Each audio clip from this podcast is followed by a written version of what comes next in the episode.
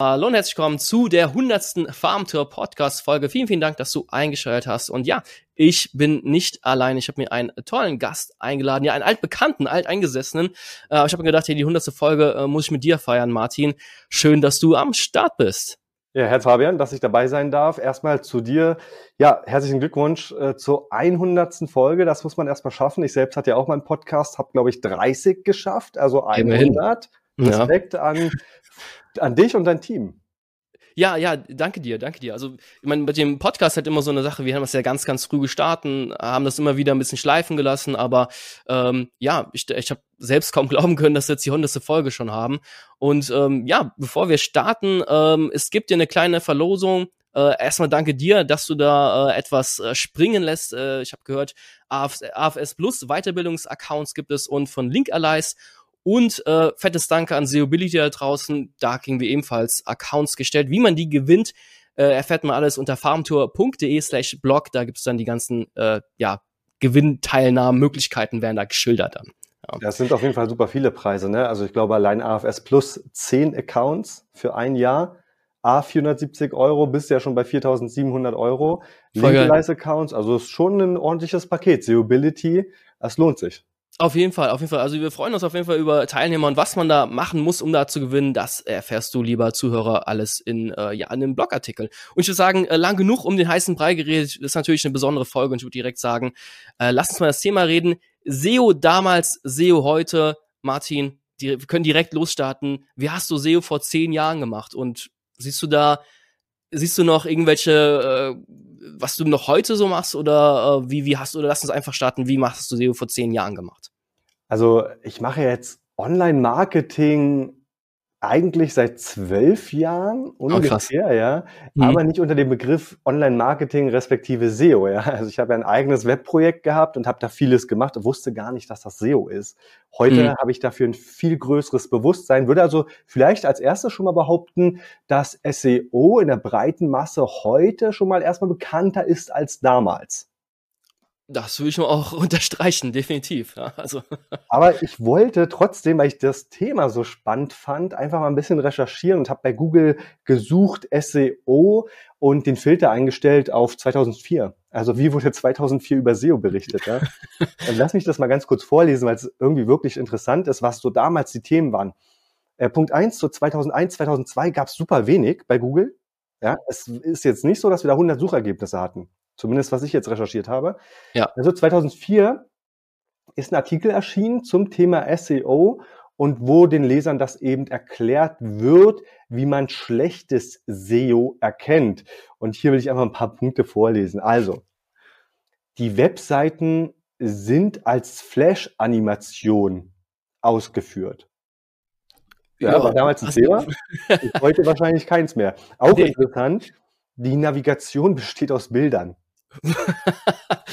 ja, das ist definitiv schlechtes SEO. Das ist kein Film zu unterstreichen, ja. Das ist schlechtes SEO, ist aber heute halt Status Quo musste damals noch ähm, ja, erwähnt werden. Dann stand da noch für die Seitenüberschriften werden Bilder verwendet. Also scheinbar 2004 haben viele einfach immer nur Bilder verwendet für Seitenüberschriften, für Navigationsleisten. Es, es gab ja damals, oh, sorry, es gab ja damals nicht so gängige CMS-Systeme. Es war ja alles viel handmade-coded und so weiter. Sowas wie WordPress war frühestens dann in Kinderschuhen und voller Fehler. Ähm, das erklärt natürlich schon einiges, ja. Ja, ich schätze vor allen Dingen, so eine Website lässt sich dann, vor allen Dingen, weil du jetzt sagst, dass kein äh, CMS wirklich gab, einfach wahrscheinlich über ein Bild besser designen. Ne? Also genau, wir, ja. die wenigsten konnten wahrscheinlich HTML, CSS. Ja. Dann lädt man halt einfach ein Bild hoch. Ne? Und also, ist. das fand ich ganz spannend. Dann noch, die Website ist auf Frames aufgebaut und letzter Punkt, im Titel der Website Browser Kopf wird für jede einzelne Seite derselbe Text angezeigt. Oh. Okay, das ist auch schon mal, also es ist auch heutzutage noch sehr, sehr schlecht, ja, aber schon spannend, ja. Also, ja, also erste Learnings, Quick, Quick Wins, wenn man so möchte, ja. Baut eure Webseiten vielleicht nicht in Flash, benutzt nicht so viele Bilder, sondern benutzt nur Bilder, wo ihr Bilder braucht, ja. Und äh, ja, fand ich auf jeden Fall irgendwie, irgendwie spannend, wie 2004 darüber geschrieben wurde. Äh, also ich, ich muss da gerade mal äh, zurück überlegen, die, die ersten Website-Boostings, die man ja im Web lesen kann. Ich weiß jetzt gerade nicht, von wann die sind. Mhm. Ich 2007, 2006, also bitte nicht steinigen, wenn das jetzt falsch ist, aber ich meine mich da stark zu erinnern, dass niemals, äh, dass die damals auch sehr, sehr viel mehr Link-Building-Tipps gegeben haben. Da stand auch sowas, ähm, ja, wenn Sie Backlinks setzen, dann muss Google das auch verstehen, worum es um die verlinkte Seite geht. Bitte nur harte Ankertexte verlinken, was natürlich heute ziemlich tödlich ist. Aber ja, das, das war halt so gängige Praxis ähm, damals und das hat halt auch funktioniert und das wurde belohnt. Deswegen haben es ja auch alle gemacht. Ja. Das finde ich auch spannend. Also früher noch Backlinks kaufen, heute eher Digital-PR. Ja, auch das Wording hat sich ja im Grunde äh, ja. geändert. Der Mantel ist jetzt irgendwie eher ein anderer, ne? aber trotzdem bei vielen verbirgt sich dasselbe dahinter. Und jetzt ein Punkt, weil du gerade sagtest, Backlinks kaufen oder Backlinks generell waren früher super, ja, super präsent. Ne? Heute, da habe ich ich war davor kurz auf dem Laufband äh, im McFit, ja, und da habe ich so drüber nachgedacht und habe mir so überlegt, ja, Google arbeitet die ganze Zeit daran, die Manipulationsversuche der ganzen Linkkäufer, Linkverkäufer zu entdecken. Und auf einmal kommt ChatGPT und öffnet ein komplett anderes Problem. Und zwar diese Vielfalt und die Masse an Texten, Texten, ja, die ja irgendwie auf einem niedrigen Niveau sind und wo jetzt eigentlich der Index vollgeknallt wird mit irgendwelchen KI-Texten. Und ich habe so das Gefühl gehabt, dass es für Google zumindest ein Stück weit überraschend kam.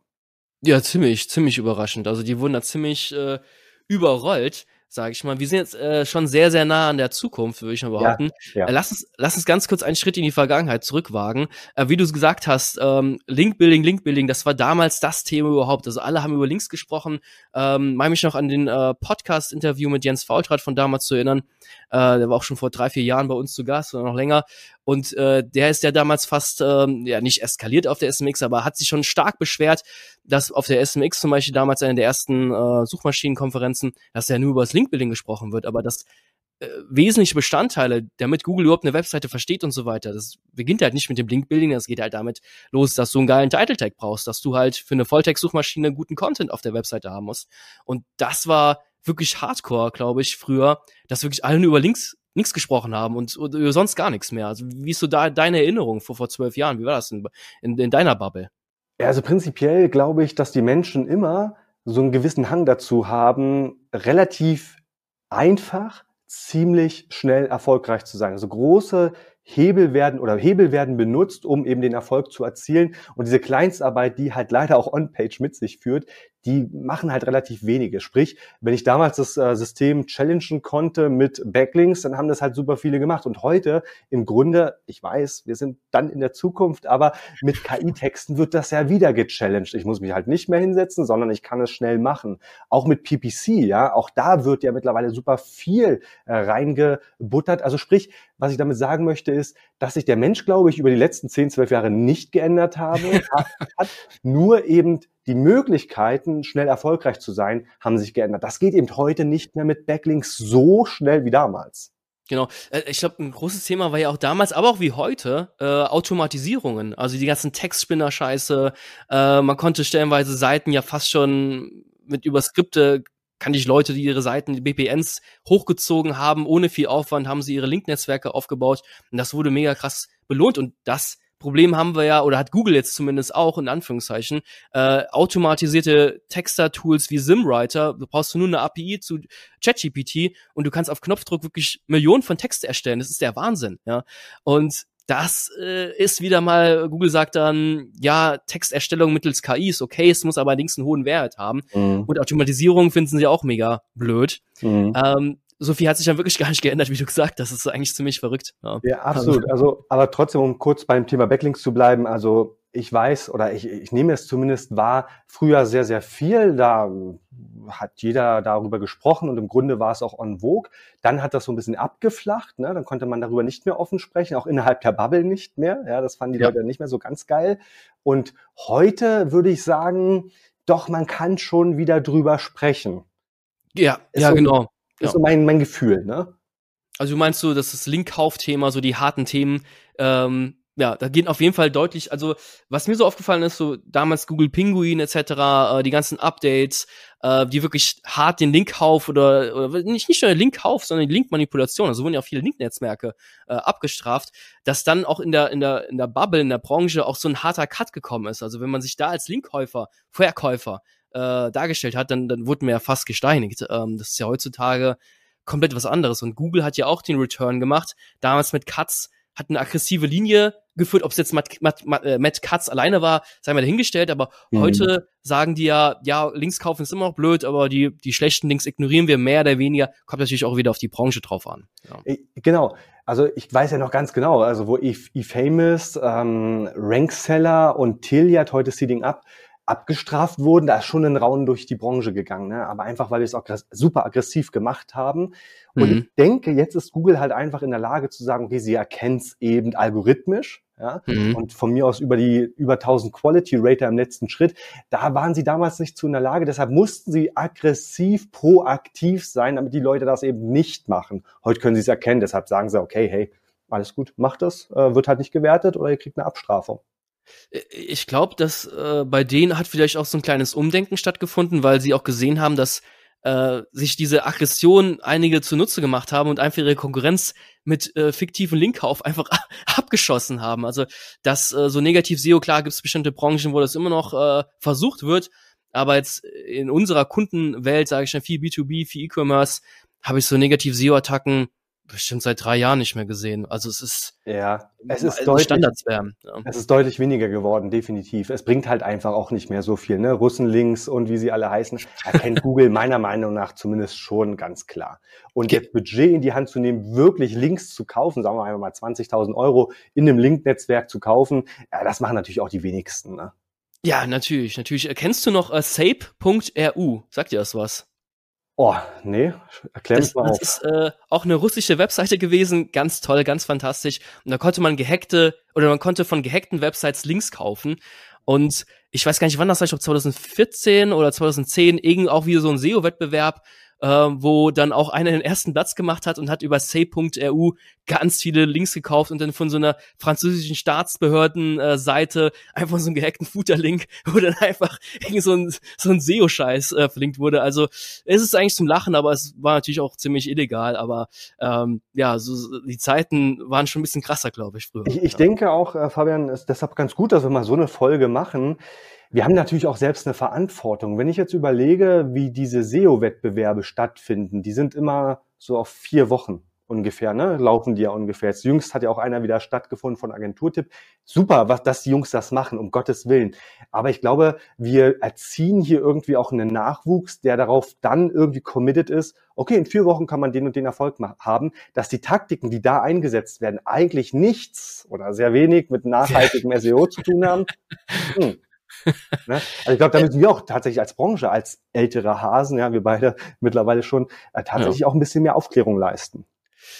Ja, also ich finde es halt momentan bei den SEO-Contests sehr, sehr spannend, dass dann auch besonders äh, so High-Authority-Seiten da vorne und nach vorne kommen. Früher bei so den ersten Wettbewerben äh, haben ja stellenweise so kleine Nischenseiten, die so exakt Domains äh, hatten, die haben ja auch dann stellenweise dann einen dritten oder vierten Platz gemacht. Also ich meine mich zu erinnern, du hast ja mit deiner alten Agentur auch irgendwie zweiten, dritten Platz mhm. gemacht. Was, mhm. was war denn das eigentlich schon mal für, für einen Preis? Äh, das SEO Day, glaube ich. Genau, es war SEO Day, Sieblingsgeburt und ich mhm. glaube, ja, ein bisschen, äh, ein bisschen Schulterklopfen kann man hier schon mal machen. Ich glaube sogar, wir haben die Strategie als erstes eingeführt. Und zwar das, was du jetzt gerade gesagt hast, dass wir auf einer hohen Authority-Seite, in dem Fall war es Wall Street Online, einfach Gastartikel gebucht haben und wussten, okay, äh, die können noch so viele Links kaufen. Author äh, Wall Street Online ist einfach zu stark. Und damit mhm. haben wir es dann auch geschafft, zumindest auf Platz zwei, ja, den Wettbewerb abzuschließen. Ja, also also super geil. Also Glückwunsch dazu nochmal, ja. Äh, was ich äh, bei dem äh, vorherigen äh, Contest gesehen habe, dass da immer noch diese Steinzeit-Taktiken aber stellenweise immer noch funktionieren. Also der Erstplatzierte oder Zweitplatzierte hatte zum Beispiel stellenweise von einem ziemlich großen Webhoster einen Startseitenlink für über eine Woche gehabt. Hatte irgendwie hier, Kalle, verlinkt mich mal von der Startseite, damit ich einen SEO-Contest gewinne. Mhm. Und ähm, man denkt eigentlich so, ah, Startseitenlinks, ah, diese ganzen Backlinks, das ist ja gar nicht mehr so wichtig. Aber ja, auch 2023 sind Backlinks immer noch wahnsinnig wichtig oder das ganze Zusammenspiel ja. äh, bei der Suchmaschinenoptimierung ist so wahnsinnig wichtig, immer noch, ja. aber also ich, ich merke schon, weil ich habe ja auch einige Punkte noch aufgeschrieben, das wird ein langer Stream, äh, auch interessant. Ich denke aber, das liegt oder hängt damit zusammen, dass das Keyword natürlich neu ist und Google überhaupt nicht in der Lage ist, das zu verorten. Da könnte es schon sein, dass der Algorithmus sagt, okay, bei neuen Suchanfragen zählen eventuell Backlinks mehr, weil ich weiß nicht, ob du dir einige äh, Seiten angeguckt hast, teilweise waren die von der UX und vom Design nämlich exzellent. Ja? Also ja. einige haben sich richtig krass Mühe gegeben, ist aber immer so. Nur die schaffen es komischerweise nicht, obwohl, wir die, obwohl sie den Search Intent voll erfüllen, schaffen sie es nicht, in vier Wochen auf Platz eins zu sein, weil sie halt die ganzen Ressourcen auf den Inhalt gelegt haben. Ja? Also Content First, zumindest bei neuen äh, Suchanfragen, hm, fraglich, ja, dann vielleicht doch eher Backlinks First. Also ich glaube, äh, die fahren halt mit dieser Taktik diese Nachhaltig Nachhaltigkeit. Also die würden dann in einem halben Jahr oder einem Jahr würden die dann garantiert die Top Ten dominieren.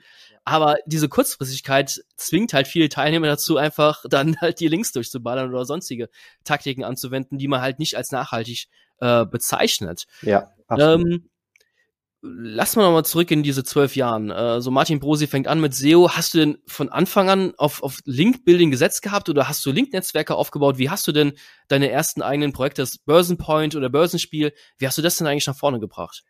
Äh, ganz, ja, äh, witzige Geschichte.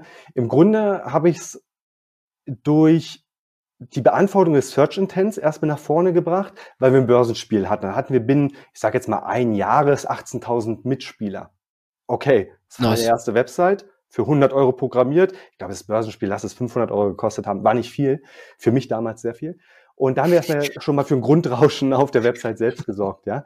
Und dann haben wir natürlich schon gemerkt, okay, wir wollen zu dem Keyword Börsenspiel ganz oben stehen und da habe ich eiskalt eingekauft. Also wirklich eiskalt. Immer harte Anker.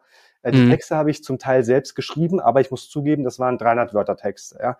Und ich habe wirklich super viel und ich habe mich super um Linktausch bemüht. Das habe ich schon immer gemacht, also auch um Footer-Links und so, von aber Mitbewerbern. Und das hat auch gut funktioniert, führte ein bisschen dazu, dass von 100 E-Mails zwei geklappt haben, aber ich war jung, ich hatte keine Lebenserhaltungskosten, ich mhm. saß im Flur in der Nische, wo eigentlich der Kleiderschrank stand. Also ich hatte eigentlich nichts zu verlieren. Von daher konnte ich solche Dinge da noch machen. Und dann irgendwann habe ich gemerkt, Martin, du bist bereit, dafür super viel Geld aus, nee, super viel Geld nicht, habe ich nicht ausgegeben, aber ich habe Geld ausgegeben. Ich wusste um die Wichtigkeit, ja, von Backlinks. Mhm. Und dann habe ich gesagt, okay, dann verkauf doch mal auf deinem eigenen Blog Backlinks. Und das hat halt mhm. krass funktioniert. Ne? Ah, also, krass. Das, das war eine Einnahmequelle, das kennst du ja noch die Zeiten.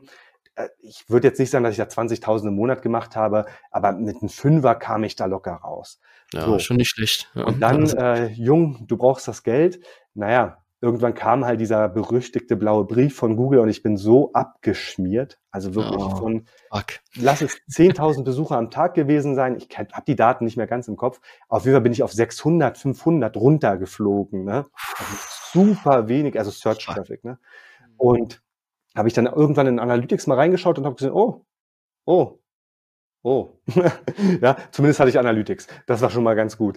Immerhin, ja. Äh, immerhin, ja, ich habe zumindest gesehen. Naja, und dann haben die Vermarkter sich natürlich abgewendet, klar, weil keine Impressions mehr stattgefunden haben oder nicht super viele. Also sprich so was wie eine Commerzbank, die buchen erst ab, sag ich mal, 100.000 Impressions im mhm. Monat, mhm. TKP-Basis. Ja, und dann hast du einfach nichts mehr verdient, was dazu führte, dass ich mehr oder weniger auf die Kundenseiten, Kundenseite wechseln musste und ins Agenturgeschäft eingestiegen bin. Mit einer Erfahrung, ja, die ich gemacht habe. Eine Erfahrung mehr. Man wächst an Erfahrungen, auch an Niederlagen. Das ist, glaube ich, sehr, sehr wichtig. Wie, wie, wieso wurde, wie wurdest du denn erkannt überhaupt von Google abgestraft? Also hast du so plump die Links verkauft, immer, immer mit dem gleichen Stil oder wurdest ja. du verpetzt oder? Also, verpetzt weiß ich nicht mal. Das könnte ich mir nicht vorstellen, weil ich jetzt nicht in der Szene super bekannt war und ich, es gab auch super große Portale. Ne? Ich war jetzt nicht das Beste. Ja, mhm. so, ähm, aber ich habe halt am Tag, lass es mal, drei gekaufte Links online gestellt in dem Blog und habe dann ein Artikel selbst geschrieben, dann wieder drei gekaufte Links und so weiter. Das war so ziemlich einfach, das zu erkennen tatsächlich. Ja. Okay. Und so die Themenrelevanz und so war damals, ja, hat man versucht, hat aber nicht wirklich äh, jemanden interessiert. Mich damals im Übrigen auch nicht. Ja? Es war eine Zeit, wo ich SEO als Begriff nicht wirklich kannte. Naja, auf jeden Fall, äh, das war so die Story, sowas für mich 2012. Ähm, vielleicht ein Punkt, um auch das jetzt hier das Thema ein bisschen fortzuführen. Ich habe mir auch Gedanken gemacht, was damals anders war als heute. Und vielleicht ein philosophischer Ansatz, ja. Wer optimiert die Suchmaschine? Früher hat quasi, ja, die SEOs haben die Suchmaschine optimiert, ja. Und irgendwie finde ich den Gedanken schön, dass es heute die Nutzer machen. Ja, das ist ja wirklich ein, ein schöner, ein sehr, sehr guter Ansatz, ja. Also, ja oder? Das also, ist, ja, das ist ja auch diese Entwicklung von einer Suchmaschine zu einer Antwortmaschine. Das ist ja auch diese, diese Entwicklung oder dass Google auch mal den Search Intent rafft. Das haben sie nämlich 2012, 2013, 2014 überhaupt gar nicht gerafft. Und da könnte man ja auch wirklich zu so Informationskeywords auch seinen Transaktionskram, seine Kategorien etc. Äh, durchpushen, wenn man das äh, gut genug gemacht hat. Und äh, das hast du auf jeden Fall äh, gut zusammengefasst. Ja, also ähm, Genau, also dass die Nutzer über ihre User Signals auch dazu beitragen, dass gewisse Positionen oder gewisse Webseiten in den Positionen nach vorne gehen oder eben auch nach hinten. Ne? Und das finde ich irgendwie schön, dass Google da mittlerweile so weit ist. Äh, ich glaube, dass äh, Google auch einfach noch mehr Daten gesammelt hat durch äh, das, die Androids Betriebssysteme, durch den Chrome Browser etc. Das sind ja auch alles äh, Technologien, die dann nach und nach erst eingeführt worden sind, die Google halt äh, ja wirklich ihre Suche noch verfestigen konnten. Also die haben ja eine Marktmacht. Es ist wirklich eine Monopolstellung. Also auch wenn Bing jetzt mit ihrem ChatGPT äh, inkludiert haben ihre Suche, äh, kann Google eigentlich, klar, Google zittern so ein bisschen in Knie, es könnte natürlich gefährlich werden, so ein Konkurrent, besonders weil Microsoft hinten dran steht, aber letzten Endes das Wort Google hat sich in, in Duden verewigt, ja, und äh, das ist so eine krasse Monopolstellung. Das war auch damals schon vor, vor ja. über zehn Jahren so. Und ich sehe eigentlich da keinen ich sehe da keine, keine Veränderung. Also denkst du, dass da großartige Veränderungen kommen werden, dass wir vielleicht mal sagen, hey, äh, auf was wollen Sie optimieren, lieber Kunde? Bing oder Google oder beides? Ja, wird doppelt so teuer. Ja, also überlegen Sie es gut. Ja, also. ja ich, ich denke auch, die Community zu Google ist viel zu groß. Also du müsstest ja auch alle Agenturen erstmal irgendwie dazu kriegen, auch mal Bing zu empfehlen. Na, da, natürlich gibt es Punkte, äh, wann man auf Bing optimieren sollte, vielleicht im B2B-Bereich, wo man vielleicht eine ältere Zielgruppe hat oder die äh, am Rechner, am Firmenrechner sitzen, wo das eine Standard-Suchmaschine ist. Da gibt es so ein paar Konstellationen, ne, wo man Bing benutzen kann. Mhm. Aber ich glaube, die letzten Marktanteile haben gezeigt, dass selbst durch ChatGBT die Bing-Marktanteile nicht gestiegen sind. Ja, Ah, mh, okay. war nicht sonderlich groß. Du hast jetzt aber noch einen wichtigen Punkt angesprochen, Daten. Und darüber habe ich mir auch Gedanken gemacht. Früher, also 2012 so, da waren Daten irgendwie Gold wert. Ne? Du hattest nicht viele Tools, die Tools waren teuer, hattest du Zugang, hattest du einen Wettbewerbsvorteil. Heute ist das meiner Meinung nach nicht mehr so. Es gibt unfassbar viele Tools, ja, also mhm. allein im On-Page-Bereich, ne, wenn wir damit Write, Seeability, SEMrush, Xovi, ich habe jetzt Tausende vergessen, aber es gibt ja, super viele. Ne? Das mhm. heißt also, viel wichtiger heute als damals ist nicht nur das bloße Auslesen von Keywords, Suchvolumen und dann vielleicht eine kleine Interpretation, sondern heute ist es wirklich die Interpretation, also der Umgang mit den Daten. Wie lese ich diese Daten? Und dann schaffst du wieder einen Wettbewerbsvorteil. Die Daten per se sind meiner Meinung nach heute kein Wettbewerbsvorteil mehr. Ja, also sowas, so Tools wie Systrix, das war ja auch revolutionär, dass man irgendwie nicht mehr manuell in der Google-Suche seine Rankings für die Kunden irgendwie abfragen musste, sondern dass es jetzt ein Tool gibt, dass, dass man das nachvollziehen kann, auch historisch gesehen. Wie haben sich die Rankings denn verändert, verbessert, verschlechtert? Gab es eine Abstrafung etc.? Ähm, das war damals auch sehr, sehr neu. Heute absolut selbstverständlich, gibt so viele Player da draußen, ja. ähm, dass wenn man äh, ein SEO-Tool entwickelt, muss man sich wirklich eine eine Nische finden, ja, äh, so wie ihr das gemacht habt mit eurem äh, Link-Allies-Tool. Ähm, ja, also auf jeden Fall. Also wie, wie siehst du das denn heutzutage? Also wie entwickelt sich denn, um die Frage zu vollenden, wie entwickelt sich denn so ein Tool wie, wie Link Allies? Also merkst du, dass es da Zuspruch gibt oder bleibt die groß, große Masse bei ihren Standard-Tools oder denkst du, auf dem Toolmarkt aktuell bewegt sich was? Also gut, wir äh, mit Linkelize sind natürlich ein super kleines Tool, ne? also ohne Marketingbudget, wenn man so möchte, nicht wirklich mit, ähm, mit Mitarbeitenden, die das nach vorne bringen können. Aber äh, das Tool an sich, weil es ja die Bewertung von Backlinks äh, für einen vornimmt, algorithmisch KI-technisch unterstützt, äh, finde ich nach wie vor super geil. Wir nutzen es ja auch intern, du nutzt es ja selber auch. Aber um da jetzt einen Gamechanger draus zu machen, müssen wir natürlich ein VC haben, der jetzt sagt, okay, hier habt ihr 10 Millionen Euro, viel Spaß im deutsch-englischsprachigen Markt. Das haben wir halt nicht. Ne? Wir sind halt rein ja, ja, Cashflow getrieben. Ist halt auch die Sache, ob man wirklich so was Revolutionäres machen kann. Also äh, stehen ja auch eventuell stürmige Zeiten bevor, wenn wir uns ein bisschen auf die äh, Gegenwart oder ein bisschen auf die Zukunft äh, konzentrieren. Ähm, ja, es werden ja KI-Antworten früher oder später kommen. In den USA kann man es ja über Research Labs schon testen bei Google, aber früher oder später werden wir auch eine KI bei äh, Google zu finden äh, oder finden. Was denkst du darüber? Wird es für uns SEOs jetzt ein bisschen die Luft ein bisschen enger, ein bisschen dünner oder können wir uns auf äh, rosige Zeiten freuen. Wie siehst du das? Wie denkst du darüber? Ja. ja. ich glaube, SEO wird halt einfach viel cleaner, viel professioneller. Nach wie vor ist es schon auf einem guten Weg. Ne? Das bedeutet, die On-Page-Hausaufgaben musst du ja nach wie vor machen. Du musst nach wie vor die Disavow-File pflegen und so weiter. Es gibt so viele Tasks, auch Metateile. Also diese Basics bleiben sowieso da. Ne? Auch Strukturierung. Aber es wird alles ein bisschen mehr auf die Metaebene geschoben und also du kannst heute theoretisch, auch wenn man es nicht machen sollte zum aktuellen Stand, aber könnte, könnte sich ändern, du könntest ja eine Meta-Description über KI schreiben lassen. Der SEO mhm. muss jetzt eben eher das Template entwickeln oder den Prompt, wenn du so möchtest. Ne? Ja. Alles eine Stufe höher ist so meine, mein Empfinden dazu. Ja, also ich, ich sehe so ein bisschen die Gefahr, dass man äh, zu informationsgetriebenen äh, Keywords, also alles, was mit W anfängt, was, wieso, weshalb, warum, dürfte jetzt dezent schwierig werden, aber jetzt von unserer Webseite zu nehmen, so ein einfaches Beispiel, wir haben ein, oh verdammt, jetzt fällt ja alles runter, äh, wir haben einen Artikel zum Thema Suchmaschinen geschrieben, also einfach nur eine Riesenliste, wo wir ganz viele Suchmaschinen vorstellen. Ja, den Artikel kann ich ja, ich will ihn jetzt nicht in die Mülltonne werfen, äh, weil ich noch ChatGPT damit füttern will oder die äh, Google Bart. Aber ob darüber jetzt so viel Traffic kommen wird, weil wenn jemand eingibt, äh, was für was für Google-Alternativen gibt es, dann wird die KI kommen, ja, mach mal Bing, mach mal Eco, äh, Ecosia.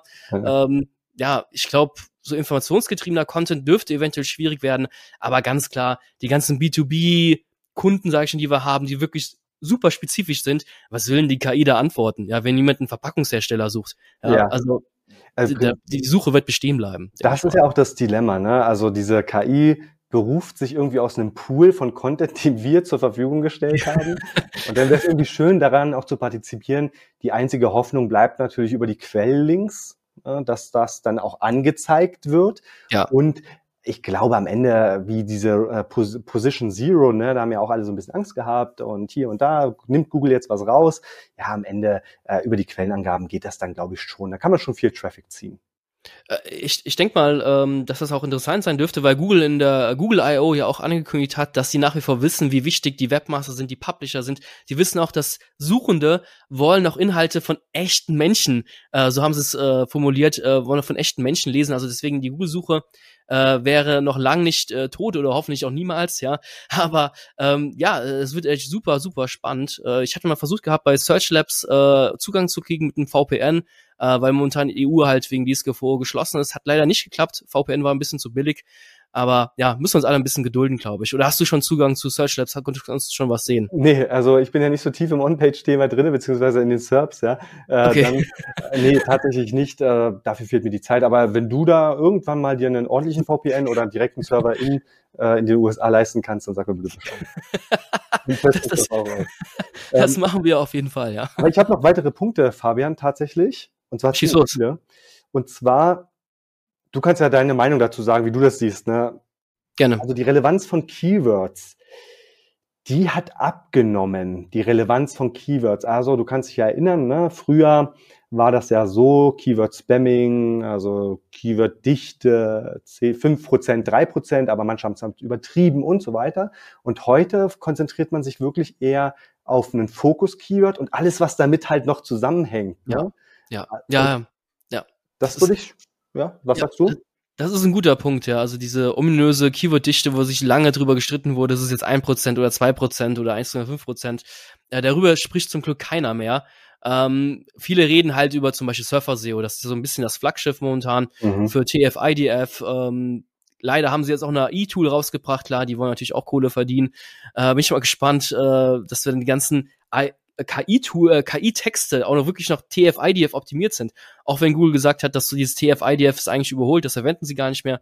Aber wie du das so schön gesagt hast, das ist halt einfach, äh, man, man sieht halt, man hat sein Main-Focus, Keyword, ja. um das Thema zu treffen, ja, musst du halt die, die Begriffe verwenden. Also wenn du über einen Autor oder äh, über, äh, ja, keine Ahnung, einen bekannten Schauspieler was schreiben willst, dann wird die TF-IDF-Analyse dir zeigen, hey, erwähne auch seine Filme, erwähne seine mhm. Geburtsstadt, wann ist er geboren, etc. Also das ist eigentlich super nützlich und ich bin mal gespannt. Vor, vor ähm, allen Dingen auch äh, Keyword Clustering und so weiter. Ne? Also diese, selbst die Keyword-Recherche äh, und, äh, und Analyse dann im Endeffekt, die ist viel komplexer. Also damals, ich weiß nicht, 2012, ich habe da irgendwie noch niemanden gehört, der sagt, so, jetzt bilden wir mal ein Keyword-Cluster.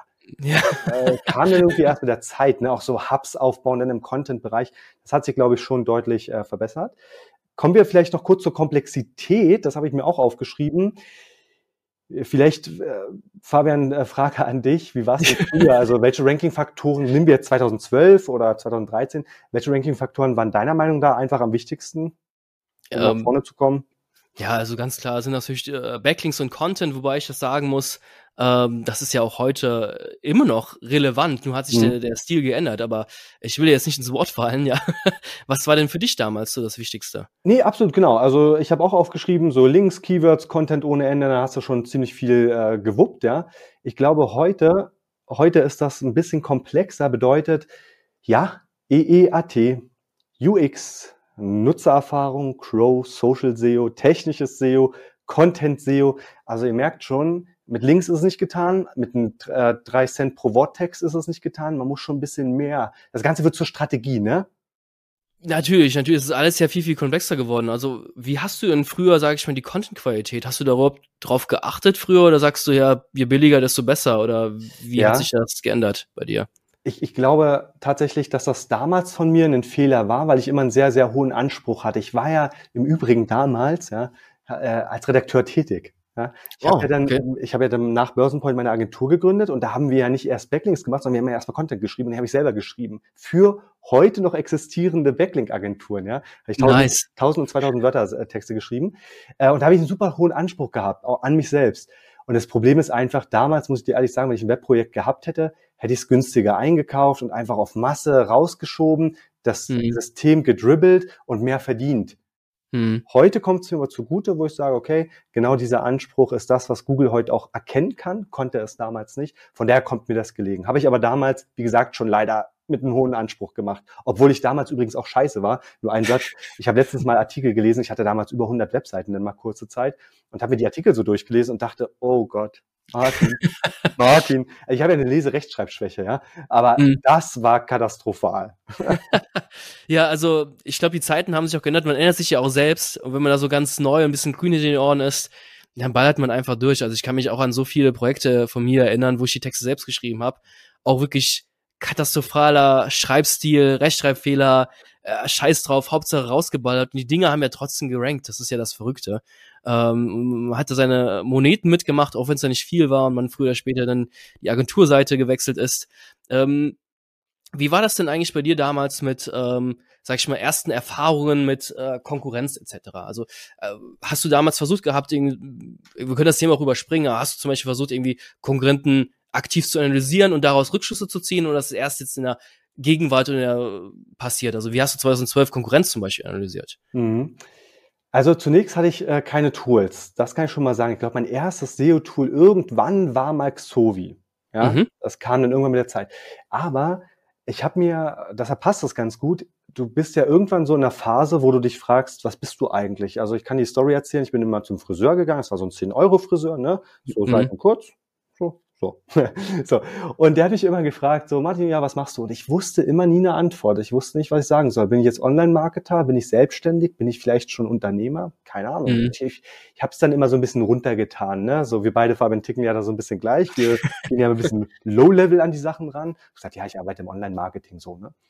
Und irgendwann kam es mir dann, wo ich gesagt habe, was ist eigentlich ein Unternehmer für mich? Ein Unternehmer ist für mich jemand, der bestehende Dinge nimmt sie kombiniert und daraus was Neues schafft. Das ist für mich, äh, weg jetzt von den Werten, das ist noch was anderes, aber so diese Tätigkeit. Ne? Und, und, und da muss ich eben sagen, dass ich deshalb auch immer eine Konkurrenzanalyse gemacht habe, weil ich mir bestehende Dinge genommen habe und sie neu kombiniert habe. Und deshalb habe ich immer Konkurrenzanalysen gemacht. Vielleicht jetzt nicht analy analytisch vorgegangen, wie wir heute es tun. Aber ja. ich habe mir immer die SERPs, die 10, 20 Ergebnisse, auch wo ich geschrieben habe, rausgenommen, habe alles durchgelesen und habe immer die besten Parts rausgenommen. So, ähm, so, so, ja, so habe ich das tatsächlich gemacht. Das war super effizient. Das machen wir, wie gesagt, auch heute, weil, schau mal, ich denke mir immer, wenn es bei dem funktioniert, warum soll ich jetzt von mir aus eine Studie machen, eine Heatmap erstellen, wie die Nutzer klicken und so weiter. Ich kann es vielleicht einfach adaptieren zum super günstigen Kostenpunkt, mach's dann aber auch einen Ticken besser, sodass es auch eine Daseinsberechtigung hat. Ja, auf jeden Fall, also das finde ich sehr, sehr gut. Also ich habe mir eigentlich immer nur die, die SERPs angeschaut und geschaut, wer, wer rankt denn jetzt, wer rankt jetzt, aus welchen Gründen ranken die. Ähm, aber ich fand deinen Ansatz von damals, äh, von damals sehr, sehr gut, weil die ranken ja aus bestimmten Gründen und Volltext-Suchmaschine, das könnte ja auch am Content liegen. Ja, also das finde ich sehr, sehr gut, ähm, diesen Ansatz. Hier, ja. hier muss man auch, ich, ich glaube auch heute, ne? Also oftmals ist vielleicht so ein Fehler oder vielleicht ähm, neue SEOs machen eventuell den Fehler, dass sie gerade bei WDF, IDF oder wie sie alle heißen, ne, bei diesen Analysen, die ersten 100 Ergebnisse oder die ersten 10 Ergebnisse mit reinspielen lassen ne, in die mhm. Erstellung, also in der Auswertung, welche Terme verwendet werden sollten. Und ich befürchte eher, und ich glaube, Sistrix, Johannes Beuys hatte das letztens auch in irgendeinem Post geschrieben, es sind halt doch eher der erste, das erste Ergebnis, maximal die ersten drei. Weil auch zwischen eins und zwei gibt es schon so krasse Unterschiede, die ranken nur auf Platz zwei, weil es wirklich kein besseres gibt. Das bedeutet aber nicht, dass Platz zwei gut ist. Ja. ähm, verstehst du ungefähr, was ich meine? Das bedeutet, ja, ja. also wenn man solche Analysen und Konkurrenzanalysen macht, dann muss man da schon genauer hinschauen und wirklich sagen, okay, und äh, letzter Punkt dazu von mir, du musst auch in der Lage sein, das bewerten zu können. Ja, also beim klassischen Design, ja, setze ich mal mit einem Maschinenbauer zusammen, sag, der sagt dir, mach ein neues Logo, du gibst die geilsten Logos, weil du hast das studiert, du hast fünf Webdesigner dran gehabt und der sagt, äh, mh, mm, oh, nee, das sind vielleicht hier noch ein bisschen kantiger, da ein bisschen geschwungener, bringt halt irgendeinen Quatsch rein. Ne? Und ja. das bedeutet für mich, er kann es einfach nicht beurteilen, weil er eigentlich, er glaubt, er hat das Auge, er hat es aber nicht. Das bedeutet, auch bei der Konkurrenzanalyse müsst ihr in der Lage sein das auch ja, wirklich das, richtig zu beurteilen. Und das kommt ja eigentlich meistens erst über eine gewisse Erfahrung. Und ähm, da, da denke ich halt manchmal, äh, besonders vielleicht Jüngere oder vielleicht SEOs, die erst angefangen haben, ähm, da ist auch eine manch, also ich will jetzt keine Pauschalisierungen etc., aber man überschätzt sich auch manchmal sehr, sehr schnell. Und ähm, da halt, wenn man falsche Rückschlüsse zieht, das kann natürlich auch sehr, sehr gefährlich sein. Also was ich so ein bisschen als Tipp mitgeben kann, äh, was wir gerne machen, wir tracken die Konkurrenz auch. Also mhm. zu welchen Rankings äh, ranken oder zu den wichtigsten Money Keywords, zu denen jetzt Kundenprojekte ranken wollen, wie ranken denn die Konkurrenz? Also gibt es da vielleicht irgendwelche Schwankuren? Mhm. Oder können wir daraus was rausziehen, wenn die dann plötzlich besser ranken als wir? Was mhm. haben die denn jetzt gemacht? Also so, so ganz viele Monitorings vielleicht äh, anlegen oder Dashboards. Bei Systrix geht das zum Beispiel sehr, sehr gut. Äh, Ahrefs etc. geht das auch gut. Ähm, das finde ich eigentlich auch sehr, sehr gut. Also die Konkurrenzanalyse heute wie damals ist so mit das also es ist nicht das Wichtigste, aber es ist extrem wichtig. Und das Wichtigste zu sagen, das ist halt, wie wir gesagt haben, auch ein Zusammenspiel. Ja, also ich gebe dir auch recht, Fabian, vielleicht ganz kurz noch einen Satz, äh, weil du das Wort Selbstüberschätzung mit reingebracht hast. Damals war es wahrscheinlich korrekt selbstüberschätzend zu sein, also zu sagen, ich hau jetzt 1000 Word, äh, 1000 Artikel zum günstigen Textbroker-Preis raus. Heute kann ein das, glaube ich, schon äh, viel kosten. Ne? Also wenn du heute glaubst, alles zu wissen, dann kann genau das andere passieren. Also ich glaube, wie du jetzt sagtest, vielleicht ein bisschen mehr datengetrieben arbeiten. Die Tools stehen zur Verfügung und vor allen Dingen auch an der eigenen Erfahrung, an der eigenen Expertise arbeiten. Das ist als SEO meiner Meinung nach in der heutigen Zeit super, super wichtig. Ja, ja, und, und das, das Krasse ist ja auch SEO wirklich so mega krass im Wandel ist. Ja. Ähm, genug über die Erfahrung geredet ein super, super wichtiger Unterpunkt, den ich mit dir besprechen möchte. SEO-News-Seiten oder allgemein die SEO-Community. Und ich sag dir mal meine, meine Sichtweise, kannst du gerne äh, widersprechen. Aber ich habe das Gefühl gehabt, dass äh, besonders wie ich angefangen hatte, so 2012, 2013 etc., vor, vor über zehn Jahren, ähm, dass ja, es gab so viele kleine Communities. Dann gab es das Abacus-Forum. Es wurde mega krass kommentiert auf den ganzen Blogs. Also äh, Gerald Steffens, der jetzt auch so ein, so ein Uhrzeit-SEO ist, sage ich das einfach mal äh, liebevoll, äh, der hat zum Beispiel auch mega krass kommentiert und wenn ihn jemand angefragt, angesprochen hat auf einer Messe, hey, ich will deine Visitenkarte haben, dann hat der Gerald immer gesagt, du kannst nicht googeln. Äh, ja, wie heißt du denn? Weiter. Nee, Gerald reicht. Also der hat so viele Blogkommentare gesetzt ja. und dass halt seine Webseite zu Gerald äh, einfach wunderbar gerankt hat. Und äh, diese Community ist aber irgendwie immer mehr zusammengewachsen und findet seitdem irgendwie komplett komprimiert auf Social Media statt. Also momentan sehr intensiv auf LinkedIn. Ähm, das ist so ein bisschen schade, finde ich. Also ich fand damals diese ganzen Blog-Welten wahnsinnig spannend, weil da auch jeder seine Meinung rausgeballert hat einfach. Mhm. wie siehst du das? Wie, wie war so deine News-Seiten-Dichte? Äh, Was hast du da so alles mitgenommen? Ja, also, okay. Eigentlich eine interessante Frage. Ich habe tatsächlich auch damals viel im Abakus-Forum gelesen, aber ich habe mich nie wirklich weitergebildet aus den öffentlichen Sachen. Ich habe immer ganz gerne Bücher gelesen, ja. Bin so ein mhm. typischer Fach äh, Fachbuchleser, ja. Bin dann zwar mal eingeschlafen nach zehn Seiten, aber ich habe es versucht. Ja. So, also dennoch muss ich dir aber recht geben, damals wurde Wissen meiner Meinung nach viel mehr geteilt. Glaube ich, heute machen das viele nicht mehr. Denn Podcast, unsere Videos sind das beste Beispiel. Du bildest damit natürlich auch super viel Konkurrenz aus ja, in einem Becken, was jetzt nicht endlich ist an Kunden. Und ob das sich lohnt, die Kunden, die du darüber dann kriegst, das sei eben dahingestellt. Ne? Ich glaube, die Leute konzentrieren sich jetzt wirklich eher darauf, Wissen nur noch mit, mit speziellen Leuten, denen sie vertrauen, zu teilen. Weil wenn von der anderen Seite nichts zurückkommt, also wenn wir nur konsumieren, konsumieren und derjenige mhm. hat nichts davon, dann wird derjenige irgendwann sagen, rein motivationstechnisch, hm, für was eigentlich? Für was? Also ich finde, ich finde, es gab auch so so einen krassen Switch, ähm, so, so einen Blog heutzutage noch äh, zu gestalten in der SEO-Community wird wahrscheinlich nicht so viel bringen. Deswegen sind wir ja komplett umgeswitcht auf auf Video zum Beispiel, das auch viel viel greifbarer ist. Ähm, aber klar, aber du, du gibst ja, Fabian, du, ganz, ja. aber ganz kurz, ne, Fabian, das Ding ist ja vor allen Dingen auch, überleg mal, wenn du jetzt an Aufgesang Olaf Kopp denkst, ne? Ja. Also, äh, das kann ja auch kaum noch jemand konsumieren, ne? Also es geht ja teilweise so tief, dass, also schreckt mich ja selbst ein bisschen ab. Ne? müsste man machen, aber ich glaube auch die Generationen haben sich geändert. Die Leute wollen eben vielleicht jetzt, wie du sagst, YouTube-Videos eher kons äh, konsumieren, TikToks und so weiter.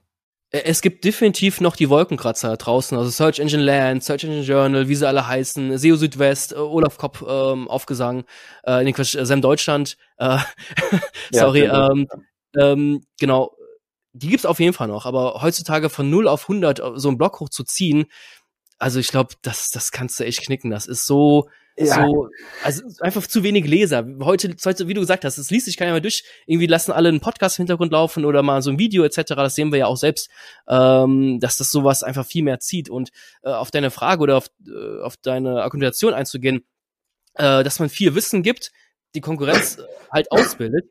Oh ja, das hört sich nicht gut an. Oh. äh, ähm, ja, das ist natürlich das Spiel. Ja. Äh, du gibst natürlich 80, 90 Prozent des Wissens weiter, aber was wir halt oft sehen durch Gespräche von Leuten, die unsere Videos oder Podcasts gehört haben, das ist halt wahnsinnig schwierig. Man kann zwar mir zuhören oder dir natürlich, aber das dann in die Praxis umzusetzen, ja, mhm. das ist immer noch mal was komplett was anderes. Also ich glaube, wir werden noch weiterhin unseren Content Marketing-Schiene fahren, aber ja, mal gucken, wo die Reise hingeht. Ja. ja, das ist ein gutes Stichwort. Also ich bin 100 Prozent bei dir. Die Umsetzung ist nochmal natürlich komplett was anderes. Ne? Also lesen mhm. kann man viel umsetzen oder ins Handeln kommen ist was anderes. Aber da kommen wir äh, zu einem wichtigen Punkt. Ich habe mir nämlich überlegt, ob, vielleicht kannst du das ja äh, mir auch beantworten, wie du das damals gesehen hast und heute. Die Frage ist, macht man SEO hat man es damals selber gemacht? Hat man damals schon eine Agentur eingeschaltet oder macht man es heute selber und schaltet heute eine Agentur ein? Wie siehst du das? Boah, das ist echt eine gute Frage. Ich glaube, ähm, es gibt sehr, sehr viel mehr Agenturen heute als damals. So mein, mein Gefühl aber ich habe auch das Gefühl, dass alle sich so ein bisschen auf die gleiche Kundengruppe einschießen und ähm, dass auch so ein bisschen äh, Drama gemacht wird von von größeren Agenturen. Hey, geht bloß nicht zu den kleinen billigen SEO-Agenturen, die da werdet ihr alle abgestraft. Also diese Pauschalisierung ist halt sehr sehr stark. Mhm. Ähm, es ist, es ist echt super schwer. Also ich kenne so Nischenseitenbetreiber von vor über zehn Jahren, die hatten immer eine kleine SEO-Agentur im Hintergrund. Ja. Die, die Agentur hatte wenig Ausgaben, weil sie halt ihre Netzwerke hatten äh, und äh, konnten für wenig Geld, sage ich schon, viel erreichen. Heutzutage hat sich natürlich alles gewandelt. Die Texterstellung ist wahnsinnig teuer geworden. Genau. Auch ChatGPT kannst du, musst du überarbeiten. Also wir haben wirklich Kunden, kann ich ja mal erzählen, die haben im Kick-Off-Gespräch gesagt, wie, wie, ihr wollt Geld für Content ausgeben? Ja, mal ChatGPT. Und äh, auf, auf, die haben gesagt, dass sie nehmen das Risiko gerne in Kauf. Wir haben sie gewarnt.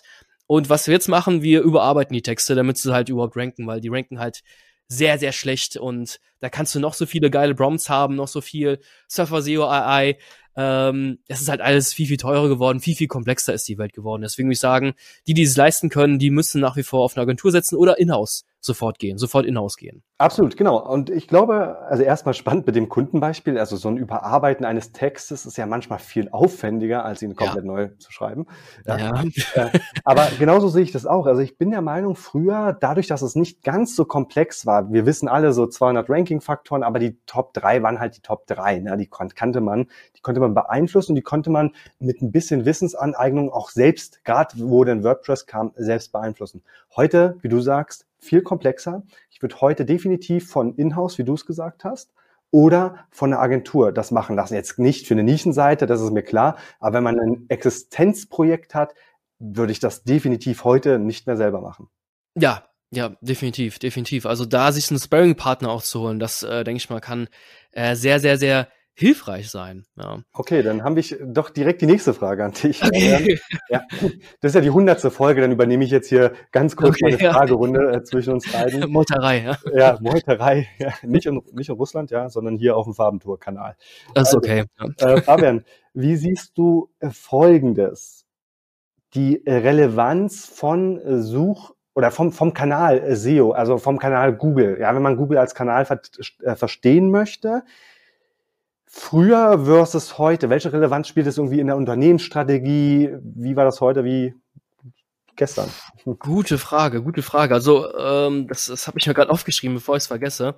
Ähm, heute reden alle von äh, Multichannel. Also konzentriere mhm. dich oder fokussiere dich bloß nicht nur auf einen Kanal, sonst mhm. bist du lost. Ähm, es kann der Facebook Ads Account kann gesperrt werden, äh, deine TikToks können gelöscht werden, whatever. Und du kannst natürlich Rankings verlieren bei Google. Ähm, das war früher habe ich so viele Stories gehört. Äh, mhm. Es war vielleicht kurz vor meiner Zeit. Ähm, weil ich so richtig gestartet habe in 2013 erst mit mit SEO, äh, dass viele Agenturen, äh, ich kenne eine Agentur, die waren zu SEO-Agentur, SEO-Agenturin auf Platz eins ganz, ganz lange, oder zumindest immer in den Top drei und die haben auch hart ihre Kunden optimiert, viel mit Verzeichnis etc. Und die Kunden also sowas und dermaßen abgestraft worden durch mhm. die diversen Google Updates Panda Pinguin und dass diese Agenturen auch stellenweise verklagt worden sind von von ihren ehemaligen Kunden. Ey, was habt ihr für eine Scheiße gemacht? Aber die Kunden waren auch dezent selbst dran schuld, wenn man halt nur auf einen Kanal setzt. Klar, das ist auch so so eine so es ist so so ein bisschen so eine blöde Weisheit, hey, setzt nie auf einen Kanal, ja, aber wenn, ja. wenn SEO natürlich der stärkste Kanal ist, mhm. du kannst ja nicht nur den Traffic einkaufen, das wissen wir ja beide, ja, es ist stellenweise so heftig, was man an Traffic immer noch über Google bekommt, aber trotzdem, früher haben die Leute total eindimensional gedacht und heute sehe ich echt mega krass, mehr äh, Multichannel und wir haben echt Kunden, wo wir auch mit den Amazon Marketing Manager ganz viel Kontakt haben, weil der noch Ideen hat, was man noch im SEO einbringen könnte oder mit Google Ads. Ja. ja, also definitiv, genau. Unterschreibe ich auch. Also erstmal, ich glaube, als die Agenturen, was du jetzt gerade angesprochen hast, verklagt wurden, das war dann die Geburtsstunde von Exalia, den, ja. äh, der Versicherung genau dagegen. Ähm, absolut richtig. Und ich habe mir das auch durch den Kopf gehen lassen, diesmal nicht beim Sport, sondern zu Hause am Laptop, im Bett saß ich da gerade. Und ähm, früher, ja, da hat man halt ja, SEO betrieben, hat viel Geld eingenommen, am besten eben noch eine Suchmaschine, ja, also nur Google, ja, nicht auf YouTube, nicht auf Amazon, nicht auf Yameda als Arzt, whatever, sondern immer nur Hardcore Google. Das hat ja. sich gelohnt. Und heute hat sich das geändert im Sinne von, es ist eben nicht nur SEO wichtig, sondern eben auch Markenbekanntheit. Ich glaube, das Wort Branding wird auch für Google ja mittlerweile äh, super, super wichtig. Also werde zur Marke Vertrauen, Zielgruppen definieren, informieren, Kundenbindung, Newsletter, Recruiting, Social Media, also alles spielt so ein bisschen rein. Da kommen wir halt in diese komplexe Welt wieder, ja. Also, das ist auch ein gutes Beispiel mit Booking.com, die ja wirklich durch Google selbst Konkurrenz bekommen hat, durch die äh, Google Hotelsuche, sage ich einfach mal. Und trotzdem hat Booking.com geschafft, äh, einfach ihre äh, ihre Unternehmensgröße oder und der Umsatz, sage ich mal, weiter zu wachsen. Also sie haben es geschafft zu wachsen, das wollte ich eigentlich sagen, ja. durch halt intelligentes Multichannel-Einsatz, also Newsletter etc. Ähm, verschiedene Kanäle setzen die ein und das tut ihnen, das tat ihnen dann nicht mehr so weh, dass ja. Google jetzt eigentlich auch direkter Konkurrent zu denen ist. Äh, die wachsen ja trotzdem wie blöde und also ja. es ist generell gefährlich, von einer Sache abhängig zu sein. Ich will dir auch mal ein Beispiel geben oder den Zuschauenden. Wir hatten einen Kunde, der hatte, äh, war großer Affiliate bei Amazon. Und mhm. Amazon hat genau diesen Bereich, wo er tätig war, ähm, da hat er die Affiliates nicht mehr zugelassen, hat die so rausgenommen. Und äh, wir reden hier, ich sage jetzt mal, von dem Verlust im Jahr an Affiliate-Provisionen mit Sicherheit zwischen 200 und 400.000 Euro. Ja, also okay. Ist wirklich immer logisch oder immer besser, sich auf andere Sachen zu konzentrieren. Aber Fabian, ich habe noch einen anderen Punkt, und zwar, was sich auch deutlich verändert hat. Du merkst, ich bin vorbereitet, ja, für die 100. Oh, Folge. Ähm, die Angebote von Google, ja, also nicht nur die Suche, sondern auch die Ver Verticals haben sich ja durchaus verändert. Ne? Wie war das früher, wie ist es heute? Das ist ja Riesenunterschiede. Also wir hätten ja niemals davon geträumt, dass Google mal selbst eine Antwort zeigt. Also diese Future Snippets alleine, mhm. das ist ja schon wahr gewordener Albtraum für viele. Wobei ich sagen muss, heutzutage braucht man keine Webseite mehr anzusteuern, wenn man wissen will, wie alt ja. ist Michael R. Jordan. Äh, das gab schon viele nützliche Funktionen. Und was auch interessant ist, Google, es gibt ja so einen Friedhof für Google Apps oder Google Erfindungen. Mhm. Hab die äh, Webseite jetzt seinen Namen vergessen, können wir in den Show uns nachreichen. Also die haben ja locker über 50 Innovation, sage ich mal, live gebracht, die es alle nicht gepackt haben. Also unter anderem das Optimizely, äh, Google Optimizely, eigentlich ein super AB-Testing-Tool, haben sie einfach mal eingestampft. Also Absolut. ultra krass. Ja, aber das ähm, soziale Netzwerk, ja. ja, oder Google Plus, ja. Also Google das, Plus, ja auch ein, auf dem Friedhof, oder aber wir SEOs haben es ja intensiv genutzt, weil wir gedacht haben, hey, könnt ihr uns vielleicht das eine andere Trust-Element mitkommen für meine Webseite. Absolut, oder ja. auch, ähm, dass die Autorenbildchen in den SERPs angezeigt worden sind. Das war ja, glaube ich, 2013 so ein, so ein riesen Ding. Da hat jeder ja. wirklich seinen Google Plus-Account wirklich äh, äh, wirklich optimiert bis zum geht nicht mehr. Also sehr, sehr spannend. Wie, wie, wie siehst du das denn? Wie siehst du die Entwicklung? Siehst du die besorgniserregend oder sagst du, jo, ist halt so? Ähm, ja, es ist, also ich sag mal so, früher, wie gesagt, was du jetzt auch so alles angesprochen hast, ne, gab es diese organische Suche, maximal so Google News und noch ein paar Bilder.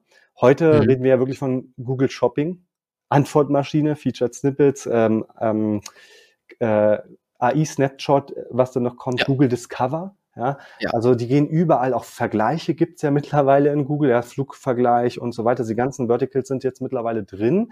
Ähm, wie ich das finde, wenn ich jetzt eine Reisewebseite hätte, scheiße. Als Kunde finde ich es gut, ja. Wobei die ja natürlich trotzdem noch profitieren. Ja, in Google Shopping kann es ja auch gelistet werden. Aber prinzipiell finde ich diesen Weg an sich aus Kundensicht, und darum geht's am Ende ja für Google, ähm, schon gut, ja. Definitiv, definitiv. Also, also ich bin mal gespannt, wie wo die Reise auch hingeht. Ähm, war ja wirklich ein Riesenzittern durch die SEO-Bubble, ähm, dass wir jetzt alle uns äh, im Arbeitsamt melden können, weil wir alle dann äh, keinen Job mehr haben. Es ja, sieht ja so aus, dass es nicht so sein wird, aber Google wird sich auch hier weiterentwickeln. Die werden einfach schauen, wie viel, wie können sie den Nutzer noch länger auf, auf Google halten und möglichst wenig Traffic auf die auf uns rüberschicken, aber so wenig oder so viel noch, dass dass wir alle, sage ich mal, ruhig bleiben, nach wie vor brav Content veröffentlichen. Also es ist wirklich eigentlich total krasses Dilemma. Ähm, die Frage ist vor allen Dingen auch, also ich meine, wenn ich mir jetzt überlege, zum Beispiel, ähm, welche Schuhgröße, Schuhgröße hatte Michael Jordan? Ja, so, das beantwortet dir, ich weiß jetzt nicht, ich habe es nicht getestet, aber beantwortet dir wahrscheinlich Google. Ja. Nehmen wir an, Google würde es nicht beantworten, du müsstest auf die Website rausgehen. Welchen Benefit hat eigentlich die Website auch davon, diese Antwort zu geben? Klar, wenn sie TKP vermarktet sind, kriegen sie eine Impression mehr, haben wahrscheinlich zehn Banner drauf, da hast du aber sowieso diese sogenannte Bannerblindheit. Das bringt dir eigentlich selbst den Webseitenbesitzer nichts. Ja, die, die mussten, glaube ich, damals halt extrem viel Traffic auf so einer Webseite haben, um überhaupt äh, ansatzweise davon was verdienen zu können. Aber ich glaube, das ging damals halt sehr, sehr gut, weil halt jeder Begriff hat die Organic Traffic gebracht. Und heute sagen wir ja, es gibt äh, Zero-Click-Suchbegriffe äh, und das wird dann noch viel, viel stärker ausgebaut, weil die ganzen Wer wie was Fragen, was wir gerade eben schon gesagt hatten. Ähm, ja, also wird, wird spannend. Ja. Also, also hier kann ich dir auf jeden Fall nochmal, ist mir gerade so eingefallen, eine witzige Story erzählt. Also wir waren ja TKP vermarktet bei Börsenpoint und wenn du TKP vermarktet bist, also pro 1000 Kontaktpreis bezahlt wirst, sagen wir 25 Euro, in der Finanzbranche waren irgendwann so 15 Euro, ne? so Commerzbank und so haben immer 15 Euro bezahlt pro 1000 Einblendung da wirst du natürlich auch erfinderisch. Ne? Auch da habe ich gemerkt, okay, du willst möglichst viel rausholen. Was machst du? Der Artikel wird halt auch über eine Pagination gelöst. Ne? Du liest eine Seite, weiterklicken mhm. oder Pagination, ich, ich sage mal Pagination. Ja, ja, ja passt doch. Passt, ja. ne? Und dann klickt man auf Seite zwei, um wieder einen Seitenimpression zu haben, ja. Ähm, auch beim Börsenspiel haben wir das Ganze. Du musst das alles bestätigen, immer neue Seiten, dann Hauptsache möglichst viele Seitenimpressions bringen, ja. Also äh, das hat sich auch geändert. Aber ähm, Fabian, vielleicht noch die letzte oder vielleicht zwei Fragen. Also ich habe mir noch aufgeschrieben und darüber Gedanken gemacht. Einmal zum Thema Relevanz von SEO-Metriken. Ja, ich glaube früher, was war so die wichtigste SEO-Metrik? Ja, das, das Ranking, also es gab irgendwie so keine Metrik an sich, an die ich mich jetzt wirklich so erinnern kann. Ich meine, äh, gut, 2013 gab es, glaube ich, schon Majestic etc. Mhm. Ich glaube, Systrix gab es auch schon. Systrix, ja, glaube ich, von 2008. Ja. Ja. Äh, Sichtbarkeit, Systrix war somit das Wichtigste überhaupt, besonders beim, beim Link Vermarktung, sage ich einfach mal, hat wirklich jeder fucking nochmal auf den Systrix-Wert geschaut. Genau. Also genau, früher war es halt der Systrix, ne? Das hat so, Gott sei Dank so ein bisschen abgenommen. Das Interessante war immer, auch damals schon, wenn du jemanden gefragt hast, hey, wie würden der Systrix eigentlich berechnet? Das konnte halt eigentlich auch niemand beantworten, ja. Äh, dass das super manipulativ im Ende auch heute noch ist. Okay, sei es drum. Aber damals Systrix, heute halt, wie du jetzt auch schon gesagt hast, von Majestics, von mir aus der TF, ja, auch der Traffic rückt mehr und mehr in den Fokus. Also was nützt mir eine hohe Sichtbarkeit, wenn ich nur zehn Besucher habe? Ja? Auf jeden Fall. Ich und ähm, genau. Sorry, ich musste kurz husten. Ja, kein Problem. ähm, ganz kurz, ganz ja. kurz noch drauf, drauf einsteigen. Ich finde so die, diese ganzen Metriken, so DR, TF äh, von Majestic, äh, DR von, von Ahrefs. Ich habe früher äh, viel mit BPNs gemacht und damals waren schon besonders die Majestic-Werte sehr, sehr interessant. Mhm. Aber die konnten wir ja auch mega gut manipulieren. Also du hast irgendwie eine BPN gekauft, hast die umgeleitet auf dein Projekt und hast sofort TF von, von 10 auf 20 oder 30 Druck gesprungen. Das konnte man wahnsinnig gut manipulieren. Also, äh, was du auch gesagt hast, dieser Organic Traffic, ja. den kannst du relativ schlecht manipulieren. Klar, kann man, wird jetzt hier Systrix-Mitarbeiter würden sagen, in Sichtbarkeitskurve können sie auch schlecht manipulieren. Ich kenne halt viele Agenturen, die dann ihren Kunden eine Sichtbarkeitskurve, sag ich schon, gepusht haben, indem sie auf einfach Brand-Keywords gegangen sind, die einfach super viel gesucht werden. So Ikea, da, da kommst du vielleicht mit etwas äh, Muße kommst du in die Top 20, vielleicht in die Top 10 rein und sofort die Sichtbarkeitskurve steigt sofort an. Ja. ja. Und äh, stellenweise Agenturen, die einfach geschaut haben, wirklich Artikel eins zu eins kopiert haben von anderen, leicht umgeschrieben haben, weil es nur einen Sichtbarkeitswert gegeben hat. Aber Traffic kam da nie drüber. Also das war schon ein bisschen verrückte Zeit. Das haben wir auch äh, konkret gemacht für einen Kunden. Das ist aber auch schon etwas länger her. Das war das Commerzbanking. Das ist, glaube ich, das Online-Banking der Commerzbank gewesen. Das ist etwas länger her. Und da hatten wir einen Sichtbarkeitszuwachs ohne Ende, weil wir haben es in die Top 5 geschafft damit. Oh, nice. Ansatz damals gewesen. Das Projekt war sehr, sehr stark äh, hat einen super Boost gegeben. Jetzt könnte man als Agentur sich da natürlich schon sagen, ja geil, ne, lieber Kunde. Ja, auf so, die Schulter. Ja. Auf die Schulter klopfen, machen wahrscheinlich auch viele Agenturen. Ich möchte nicht sagen, dass ich es damals nicht gemacht hätte, aber heute ist man da, glaube ich, auch ehrlicher und die Kunden durchschauen das natürlich auch. Ich glaube, um das Wort Manipulation noch ganz kurz in den Raum zu bringen, ich denke, in der Zukunft wird das alles einfach auch ehrlicher vonstatten gehen, ja. Ich glaube, dieser Raum für Manipulation, der wird einfach kleiner und kleiner. Es wünsche ich mir. Ich wünsche mir das auch wirklich als SEO. Ich möchte dass das beste Ergebnis wirklich auch auf Platz eins ja. ist. Das würde ich mir wünschen. Das sieht man ja bei, bei Spambrain, was dann äh, weiß Ende 2022 rausgekommen ist, glaube ich. Äh, die haben ja auch das eine oder andere Projekt, sage ich mal, in bestimmten Nischen äh, zerstört. Ja. ja. Definitiv. Ähm, also Spambrain, nur um es kurz einzuhaken, da glaube ich, das registriert meiner Meinung nach die Linkaufbauszene noch nicht ganz, weil sie es vielleicht noch nicht wahrhaben wollen, aber auch algorithmisch, also wenn sich was geändert hat, Google ist im Algorithmus, im Erkennen von Manipulation auch deutlich besser geworden. Ja, also super krass. Und das, das haben wir einfach mal so rausgebracht, ähm, ohne, ohne großes Trommelwirbel.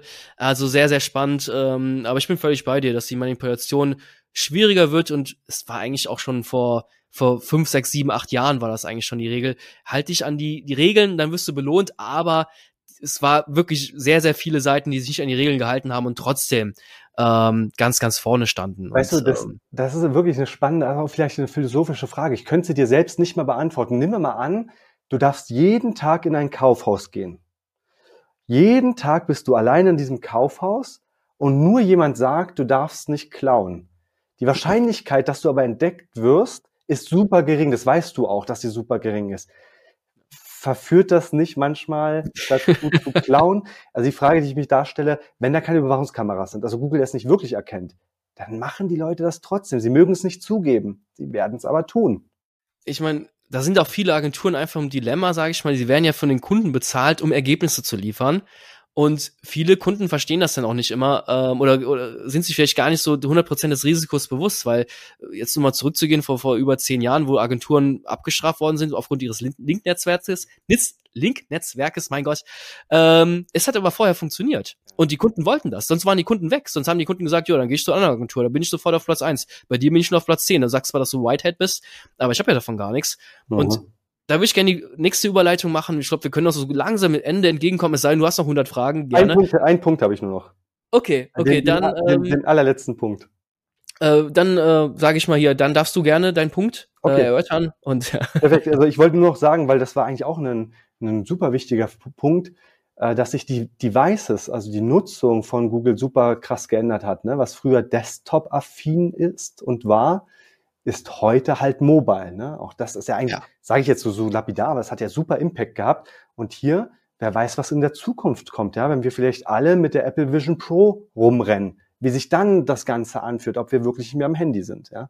Dass das stimmt, das stimmt. So, da, das Desktop im Grunde eigentlich wiederkommt, weil wir das super groß screenen können.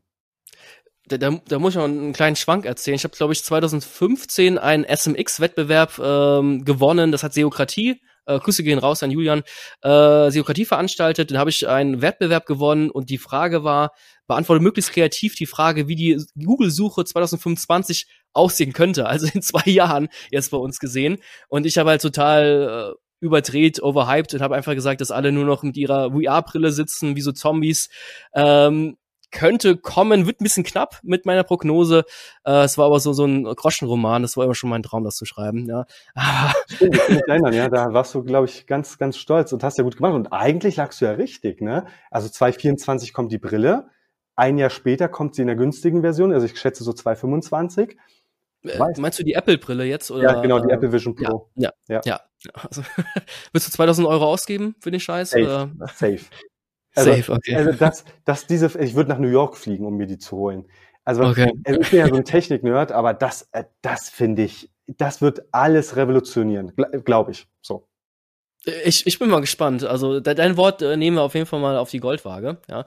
So, allerletzte Frage. Und zwar ist die mir gerade eben spontan eingefallen, aber die ist super wichtig eigentlich. Und ich weiß gar nicht, warum mir das vorher nicht eingefallen ist, aber wie haben sich die Kunden verändert? Die Kunden haben sich ja auch mega krass verändert, oder nicht? Die, also durch, dadurch, dass so viel Content im Web ist, so viel Aufklärung betrieben wird, sind auch Kunden extrem oder deutlich kritischer geworden. Oder wie, wie siehst du das? Wie waren die Kunden vor, vor zehn Jahren? Wie sind sie heute? Okay, ja, das ist auch eine sehr, sehr spannende Frage. Ich glaube, ich kann dir jetzt nicht die Antwort geben, die du dir erhoffst oder die ich mir selber erhoffe. Ich würde mir wünschen zu sagen, dass sie aufgeklärter sind und sich mit den Themen auseinandersetzen. Mhm. Die Realität ist aber, dass die Kunden nach wie vor keine Zeit haben und nicht umsonst Agenturen beauftragen. Ergo, ich, also im Linkaufbau muss ich dir ehrlich sagen, es gibt, wenn du einen 600 Wörter Text schreibst, wird dir kein Kunde sagen, warum ist das nur ein 600 Wörter Text. Wenn ah, der okay. äh, ein Bild nur drin hat, wird dir kein Kunde sagen, warum sind da nicht zehn Bilder drin, warum ist keine Infografik drin, keine Video, keine medialen Inhalte, würde kein Kunde sagen, auch heute nicht.